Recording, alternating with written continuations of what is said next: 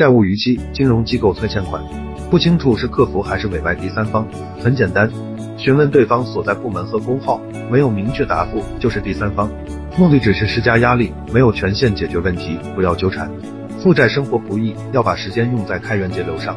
对方表明身份只是一面之词，表达还款意愿，同时说明顾虑，告诉对方需要致电客服确认过身份后才联系。在不忙的时候，主动致电金融机构协商，客服的回复才是实际情况。无力偿还就诉说困难，想协商还款也是客服说的才算。这样处理没有逃避，合情合理。感谢观看。